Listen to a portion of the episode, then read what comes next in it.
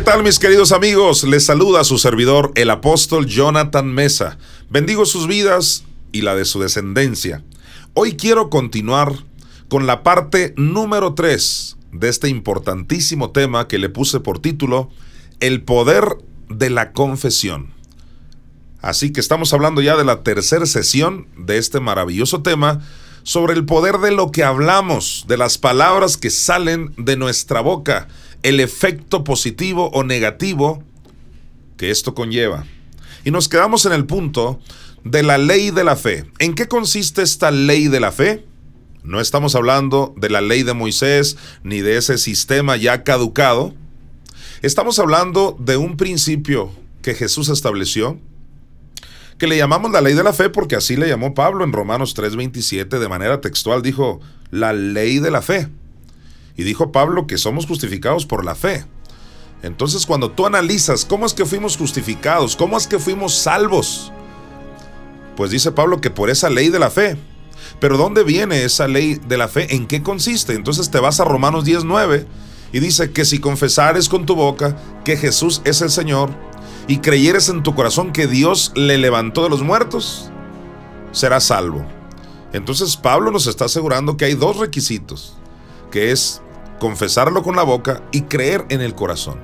Ahora, esto no alude, no aplica, como he venido explicando, únicamente al hecho de confesar a Jesús para ser salvos, sino que es un principio que aplica a todos los temas en nuestras vidas. Es decir, todo lo que tú creas con el corazón y lo confiesas con la boca, pues te va a venir sucediendo eventualmente. Y digo eventualmente porque, por ejemplo, Jesús eh, le habló ciertas palabras a una higuera, ahí en Marcos capítulo 11, y vimos en la sesión pasada que, pues al momento no pasó nada, aparentemente no le pasó nada a la higuera, porque Jesús le dijo, nadie coma fruto de ti. Pero al siguiente día, cuando pasaron por el mismo lugar, los discípulos se dieron cuenta que la higuera se había secado y es cuando se sorprendieron y rápido los discípulos lo relacionaron con las palabras que habían salido de Jesús al hablarle a esa higuera. Entonces le dijeron los discípulos a Jesús, mira Señor, la higuera que maldijiste se ha secado. Y es cuando Jesús les dice en Marcos 11:22, tengan fe en Dios. Que otra versión dice, tened la misma clase de fe de Dios. Y es ahí cuando la, la, gente se pregunta, bueno, ¿cuál es esa clase de fe de Dios? ¿O cómo es que le hiciste para hablarle a una higuera y que le pasara algo? Y ya en Marcos 11:23 es cuando Jesús les explica y les dice claramente, porque cualquiera que dijere a este monte, así lo dijo, porque de cierto os digo que cualquiera, ¿te das cuenta? Esto aplica a cualquiera, o sea, cualquiera que puede creer en esta ley de la fe. ¿En qué consiste esa ley? Creerlo en el corazón y confesarlo con la boca. Respondiendo Jesús les dijo, tened fe en Dios. Porque de cierto os digo que cualquiera que dijere a este monte, quítate y échate en el mar, y no dudar en su corazón. Quiero que notes que ahí está esta ley de la fe. Dice, si no lo dudas en tu corazón, sino creyere que será hecho lo que dice, lo que diga le será hecho. Ahí tenemos claramente la ley de la fe. Ya no solamente explicada por Pablo, sino ahora por Jesús. Pablo lo aplicó a la salvación en Romanos 19. Pero ahora Jesús lo está aplicando a que le hables hasta una higuera, o sea, representando a cualquier problema, cualquier situación. Porque de cierto os digo, apropiate de esto, que cualquiera, usted puede operar en esta ley, querido auditorio. Cualquiera que dijere, se trata de decir, de hablar.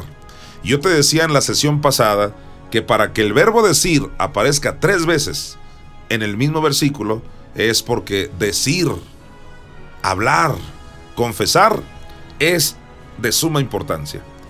Cualquiera que dijere a este monte, este monte puede representar cáncer, lupus, diabetes, problemas, diferentes situaciones. Cualquiera que le dijere a este monte, quítate y échate en el mar, y no dudare en su corazón, sino creyere que será hecho lo que dice, lo que diga le será hecho. Yo terminé la sesión número 2, es decir, la pasada, diciéndote que Jesús nos aseguró que lo que digamos nos será hecho, si no lo dudamos, en nuestro corazón. Lo que tú digas te será hecho, pero tienes que creerlo en el corazón. Significa entonces que hemos sido resultado o nuestras vidas han sido resultado de aquello. Mira qué tan tremendo lo que te voy a decir. De aquello que hemos creído con el corazón y lo hemos confesado. Porque ciertamente hay veces cosas que decimos y no las creemos. Y hay veces que creemos cosas y no las decimos. Pero cuando se cumple la ley de la fe, que es creerlo en el corazón, no dije un asentimiento mental, no, la mente no es necesariamente el corazón, sino creerlo en ti, es decir, en tu espíritu. Creerlo en el corazón y confesarlo con la boca, eso te va a traer lo que tú quieras literalmente. Así lo dijo Jesús, lo que tú digas. Lo que diga esa persona que lo creyó en el corazón, lo que diga. Si no lo duda, lo que diga le será hecho. Yo te explicaba que, que no es lo que necesites te será hecho, porque hay gente que se pasa toda su vida diciendo, pues Dios sabe de lo que tengo necesidad. Y han pasado 30 años y dices, pues no he visto que Dios se apiade de mí, no he visto que se me quite este problema. ¿Que no ve Dios mi necesidad? Dice la gente. Y yo siempre le he dicho a la iglesia, desde que conozco estos maravillosos temas, Jesús no dijo, lo que necesites te será hecho. Jesús dijo, lo que digas te será hecho. Tú tienes que decirlo. Dios está esperando que usted opere en esta ley de la fe. Tienes que decirlo. Tienes que decirle al año que estás viviendo, en este caso el 2019, tienes que decirle, yo lo declaro de una gloria postrera para mi vida, para mis hijos, para mi familia, declaro que la riqueza del impío viene a nuestras manos, declaro que todo lo puedo en Cristo que me fortalece, declaro que soy cabeza y no cola, declaro que estoy encima y no debajo, declaro que mi vida está escondida en Cristo, declaro que el Señor es mi pastor y nada me faltará, declaro que Dios suple todo conforme a sus riquezas en gloria y empiezas a declarar la palabra de Dios. Declaro que por la llaga de Cristo yo fui sanado. Lamentablemente hoy en día tenemos una buena cantidad de personas que no creen estas cosas, sencillamente no le creen a la Biblia. Ellos creen que aquí estamos hablando de metafísica, de cosas que no son eh, alineadas a la Biblia. Creen que estamos hablando de pensadores griegos o de alguna corriente filosófica de la nueva era, qué sé yo. Claro que no. Quien dice eso es porque ignora las escrituras. La palabra de Dios, el mismo Señor Jesucristo dijo que lo que tú digas te será hecho si lo crees en el corazón. Y no lo estaba aplicando únicamente a la salvación como Pablo en Romanos 19. Lo estaba aplicando a cosas de la vida, simplemente una higuera. Porque los discípulos le dijeron, la higuera que maldijiste se secó dando a entender cómo le hiciste, o sea, un super wow. Porque ellos vieron cuando Jesús habló, oyeron sus palabras y vieron el efecto al siguiente día. Debo informarte, querido auditorio, que aunque tú ya tengas tiempo confesando, no vayas a decir, pues yo no veo cambios. Espérate, Jesús tampoco ni los discípulos vieron que la higuera se secó hasta el siguiente día. Hay cosas que cuando tú las hablas, las confiesas, en el momento ya están operando en lo espiritual. Esa higuera se estaba secando desde las raíces, pero no se notó, no se vio la evidencia hasta el siguiente día, ya en las hojas que se secaron. De la misma manera, tú declaraste algo. Por la llaga de Cristo yo soy sanado. O tú declaraste que esa dolencia ya se fue. En fin, tú declaraste algo de la palabra de Dios y aparentemente no está sucediendo nada. Aparentemente pero te puedo asegurar que algo ya está sucediendo a nivel espiritual y terminarás viéndolo. Terminarás viendo la manifestación de lo que has venido declarando.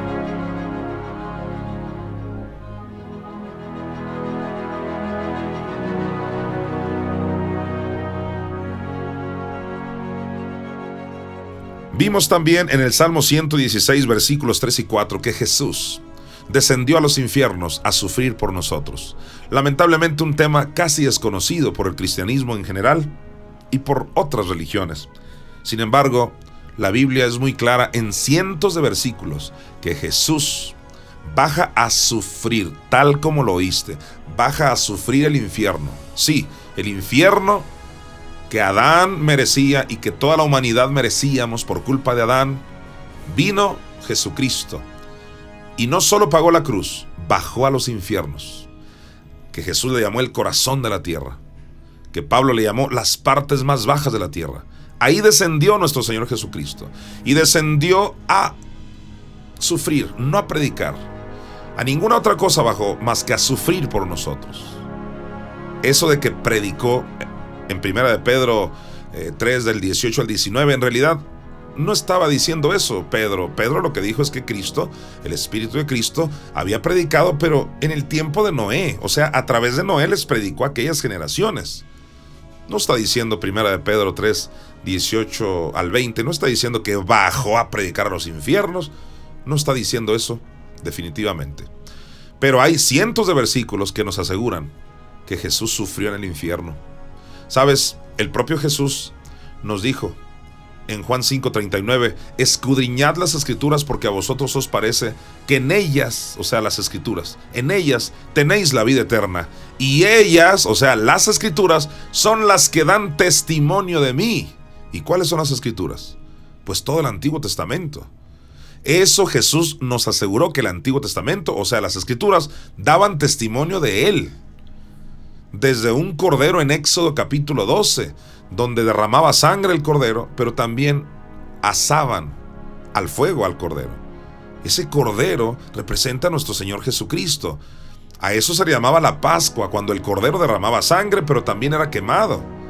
Pues eso mismo le pasó a Jesús nuestro cordero. Llega Pablo y le dice a los de Corinto, Cristo, el cual es nuestra Pascua. En otras palabras, el Cordero de Dios que Juan presentó y dice, he aquí el Cordero de Dios que quita el pecado del mundo, este Cordero también derramó sangre y también fue quemado. ¿Dónde? En el corazón de la tierra.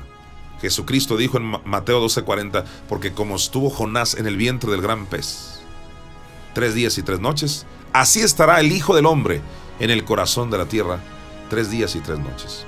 Él estuvo sufriendo ahí. Por eso el apóstol Pedro en Hechos 2.27, refiriéndose a Cristo, dijo, porque no dejarás mi alma en el Hades. ¿Y cuál es el Hades? Jesús nos relató una historia del rico y Lázaro. Este rico estaba sufriendo en el Hades porque murió sin Dios. Dice que estaba atormentado en llamas. Ahí descendió nuestro Señor Jesucristo. Ahí sufrió tres días y tres noches. Jesucristo nos dijo, en el Evangelio de Lucas, nos aseguró que los salmos hablaban de Él, o sea que se referían a Cristo. Entonces cuando usted y yo vamos al Salmo 116, de los versículos 3 al 4, te das cuenta que ese no es David, no se refiere a David. Porque en Hechos capítulo 1 claramente dice que David se refería a Cristo. Entonces leamos esto como lo que es, un salmo mesiánico.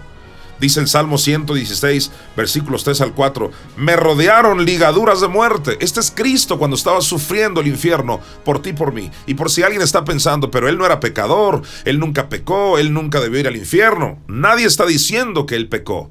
Estamos diciendo lo que dijo Pablo en 2 Corintios 5:21. Pablo dijo, al que no conoció pecado, por nosotros lo hizo pecado, para que nosotros fuésemos hechos justicia de Dios en él. Claramente Pablo nos dijo que no fueron pecados de él, eran los nuestros, eran los tuyos y los míos, querido auditorio, eran los de toda la humanidad. Por eso Isaías 53, versículo 5 dice, mas el herido fue por nuestras rebeliones, no por las de él, por las nuestras, molido por nuestros pecados, no eran los de él, eran los nuestros. El castigo de nuestra paz fue sobre él y por su llaga fuimos nosotros curados. Entonces bajó a los infiernos porque llevaba en sí mismo los pecados de todos nosotros. O sea que bajó sustituyéndonos, bajó en categoría de pecador. Él no era pecador, pero se hizo pecado, dijo Pablo, pues por amor a todos nosotros, por amor a la humanidad. Y una vez que él estaba en el infierno, él exclama y él declara y dicen en el Salmo 116 del 3 al 4, me rodearon ligaduras de muerte, me encontraron las angustias del Seol. La palabra Seol equivale a Hades en la Biblia. Seol es en el hebreo y Hades en griego, que significa lugar de muertos. Y te recuerdo, querido auditorio, que los muertos no están en el panteón. Los muertos están, de acuerdo a Romanos 17, en el Hades, en el abismo, en el infierno. Ahí bajó Jesús a ser contado como uno de esos impíos, aunque él no había sido impío jamás, pero cargó tu pecado y el mío no eran unos cuantos pecados, eran los pecados de toda la humanidad. Así que los tormentos que le vinieron a Cristo fueron los peores. Él dijo, me rodearon ligaduras de muerte, me encontraron las angustias del infierno, o sea, del Seol. Angustia y dolor había yo hallado. Entonces invoqué el nombre de Jehová, diciendo, oh Jehová, libra, libra ahora mi alma. ¿Por qué dijo libra ahora mi alma? Eso concuerda con Hechos 2.27 que dice, porque no dejarás mi alma en el Hades. Ese era Jesús clamando. Pero luego, en el Salmo 116.12 dice, ¿qué pagaré a Jehová por todos sus beneficios para conmigo? Tomaré la copa de la salvación e invocaré el nombre de Jehová. Aquí Jesús nos está asegurando que el hecho de que él sufrió en el infierno, esa era la copa de la cual habló en Lucas 22, 42, cuando dijo, Padre, si quieres pasa de mí esta copa, pero no se haga mi voluntad, sino la tuya. Así que la copa no era ir a la cruz. Ya muchos habían ido a la cruz, pero nadie había bajado al infierno.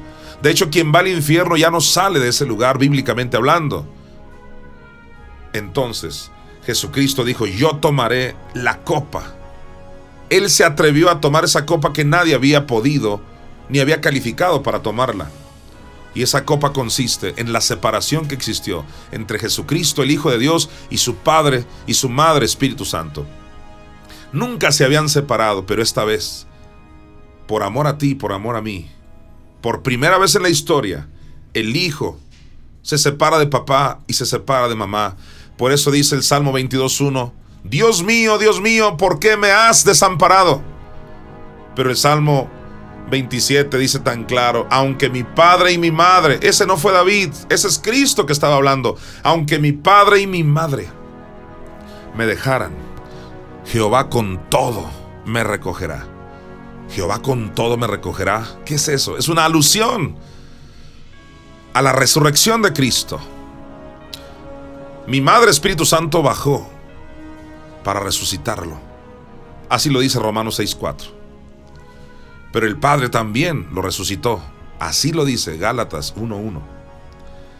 El punto que yo quiero enfatizar es la hombría de Cristo. Señoras y señores, porque si alguien tuvo hombría, fue nuestro Señor Jesucristo. La Biblia dice claramente en 1 de Pedro 2.9, mas vosotros sois linaje escogido, real sacerdocio, nación santa, dice, para que anunciéis las virtudes ¿Las virtudes de quién? Las virtudes de Jesucristo. Y la palabra virtudes en el griego tiene que ver con hombría. Hace falta ser verdaderamente hombre para ir y pagar el infierno por la iglesia. En este caso, Jesucristo pagó por la iglesia porque es su esposa. Sabes, la hombría de Cristo consistió en que bajó a los mismos infiernos a ser atormentado, sí como lo oyes, a ser quemado, sí, todos los tormentos, todos esos tormentos que tú y yo íbamos a sufrir, los sufrió Él. La pregunta es, ¿cómo le hizo para salir del infierno? Porque quien baja al infierno ya no sale. ¿Cómo le hizo? Bueno, sabemos que el Padre y el Espíritu Santo bajaron a resucitarlo, pero eso nunca hubiera sucedido si Cristo no usa la ley de la fe. Aleluya, a eso vengo. Si todo fuera por obra del Espíritu Santo, entonces, ¿para qué tendríamos fe usted y yo en la tierra? Hay gente que así cree. Si Dios me ha de usar, pues es porque Él quiere y cuando Él quiera y el Espíritu Santo de manera soberana me va a empezar a usar, pero no, el Espíritu Santo empieza a usar a gente que tiene fe, que ejerce fe, que opera en esta ley de la fe, que es creer y confesar. Y si usted me dice, ¿y a poco Jesús usó la ley de la fe estando en el infierno? La respuesta es, sí Señor. En el Salmo 116, que es el que estamos analizando, donde claramente Jesús está sufriendo, Dice el versículo 10, creí, por tanto hablé, estando afligido en gran manera. Ese es Jesucristo usando la ley de la fe. Sí, el mismo Jesucristo que en vida les había enseñado a sus discípulos. ¿Cómo le hizo para que tuvieran efecto sus palabras ante una higuera en ese caso? Fue Cristo quien les enseñó en Marcos 11, 23. Creerlo en el corazón, no dudarlo en el corazón, confesarlo con la boca pues el Espíritu de Cristo que estaba sufriendo tres días y tres noches. Así es como se mantuvo victorioso a pesar de que estaba siendo atormentado, estaba siendo afligido, pero él dijo, creí, por tanto hablé. Le hago una pregunta, querido público. Si Jesús con la ley de la fe fue sacado del infierno, ¿podrá esta ley de la fe sacarte de la deuda? ¿Podrá esta ley de la fe sacarte de la enfermedad o de cualquier problema? La respuesta es un sí rotundo. Porque ahora tú vas a creerlo y lo vas a confesar con tu boca. Y tú vas a decir, yo creo en mi corazón que vamos a salir de esta situación. Yo creo en mi corazón que yo soy sano por la llaga de Cristo. Yo creo en mi corazón y no lo dudo en mi corazón. Que mis hijos van a regresar de la tierra del enemigo. Y sabes algo, Ahí entra el poder de la confesión, el poder de las palabras que es totalmente bíblico. Proverbios 18:21, te lo recuerdo, dice que la vida y la muerte, la muerte y la vida están en poder de la lengua. Si tú lo crees, con el corazón lo confiesas con la boca, te va a suceder en este año, en este mes, en esta semana, en este día, en estas próximas horas, en estos próximos minutos. Te va a suceder lo que tú confieses.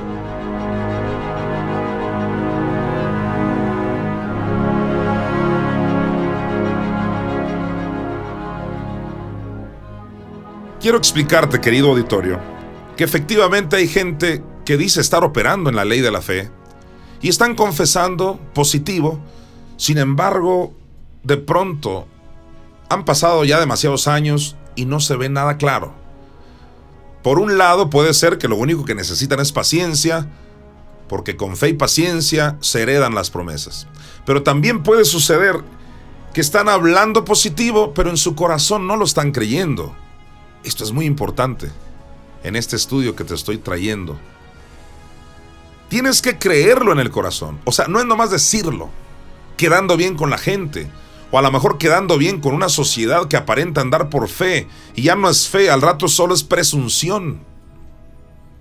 Y entonces la gente dice, sí, yo ya soy sano, sí, todo está bien, pero ya no lo están creyendo.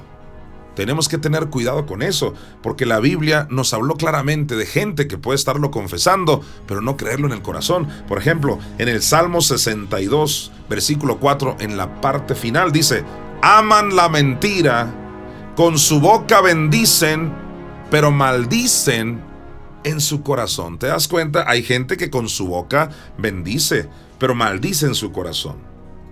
Necesitamos entender, querido público, que si tú llegas a creerlo realmente y no dudarlo, y tú lo, te la llevas confesándolo, lo que tú digas, palabras de Jesucristo, lo que tú digas, te será hecho.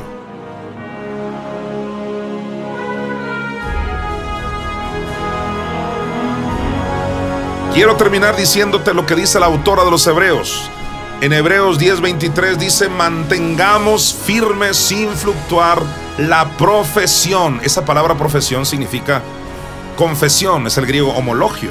Hay que mantener firme y sin fluctuar la confesión de nuestra esperanza. Esto significa que lo que tú estás esperando, tienes que mantenerte confesándolo y lo que tú digas te será hecho.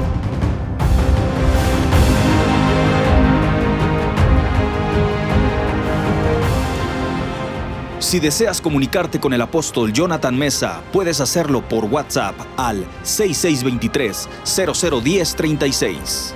6623 001036.